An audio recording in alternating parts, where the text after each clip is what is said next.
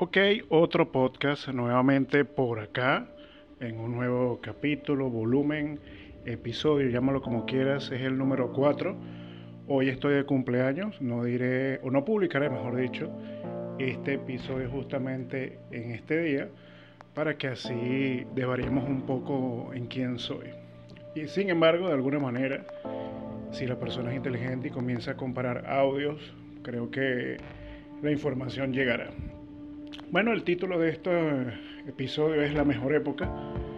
Creo que es difícil resumir en menos de un minuto, dos minutos, cuál considero yo que ha sido la mejor época. Para mí ha sido entre los 80, los 90 y los 2000, hablando en aspectos musicales, películas, eh, referencias, tendencias, pero bueno, eso también va o tiene que ver con los gustos de cada quien.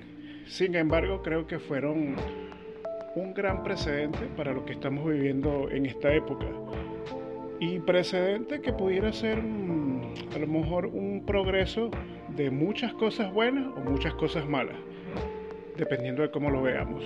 Sin embargo, creo que bueno, sigue siendo igual un, precedente eso, una antesala a la actualidad con referencia a cada uno de los estilos musicales, las películas, las series, pero que de una u otra manera hay una evocación a la nostalgia de que los 90 siguen funcionando mucho mejor que la época actual con respecto a producciones de series, películas y música obviamente.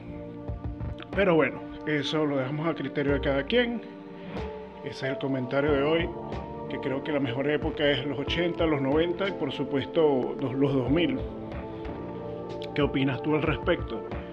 ¿Crees que estás en acuerdo o desacuerdo con esta opinión? No lo sé, porque esto es un podcast, lo puedes escuchar en cualquier momento.